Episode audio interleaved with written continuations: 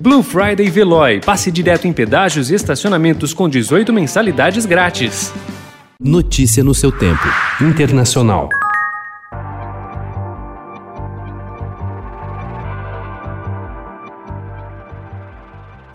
O presidente Donald Trump continuou ontem entrincheirado na Casa Branca, rejeitando os pedidos para aceitar a derrota. O presidente se recusa a assinar uma carta permitindo que a equipe de transição do presidente eleito Joe Biden inicie formalmente o seu trabalho. A resistência é mais um sinal de que ele não reconhece a vitória de Biden e pretende dificultar a transferência de poder.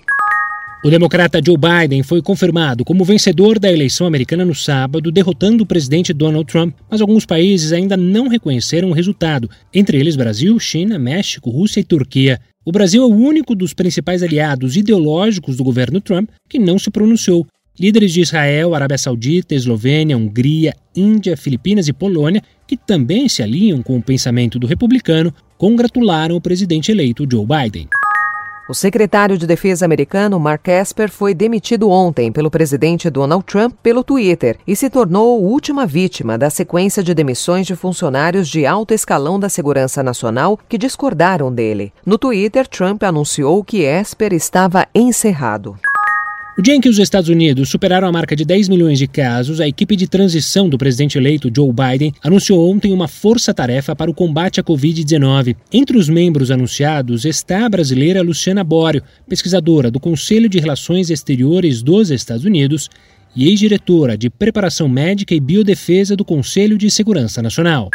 Muchas gracias, hermano Alberto, presidente de Argentina, por acompañarme, por garantizarme seguridad y sobre todo quiero que sepa presidentes, expresidentes, quienes nos acompañaron, y especialmente hermano Alberto Fernández, presidente, me salvó la vida. De eso, eso nunca vamos a olvidar. O ex-presidente Evo Morales cruzou ontem a fronteira argentina por terra e entrou na Bolívia, quase um ano após a sua renúncia e um exílio na Argentina. Aos 61 anos, ele retornou ao país um dia depois da posse de seu herdeiro político, Luiz Arce, e horas antes de se completar um ano do dia de sua renúncia. Votación cerrada. Han votado a favor 105 congresistas, en contra 19, abstenciones 4. Ha sido aprobada la resolución que declara la vacancia de la presidencia de la República por la causal prevista en el inciso segundo del artículo 113 de la Constitución Política del Perú.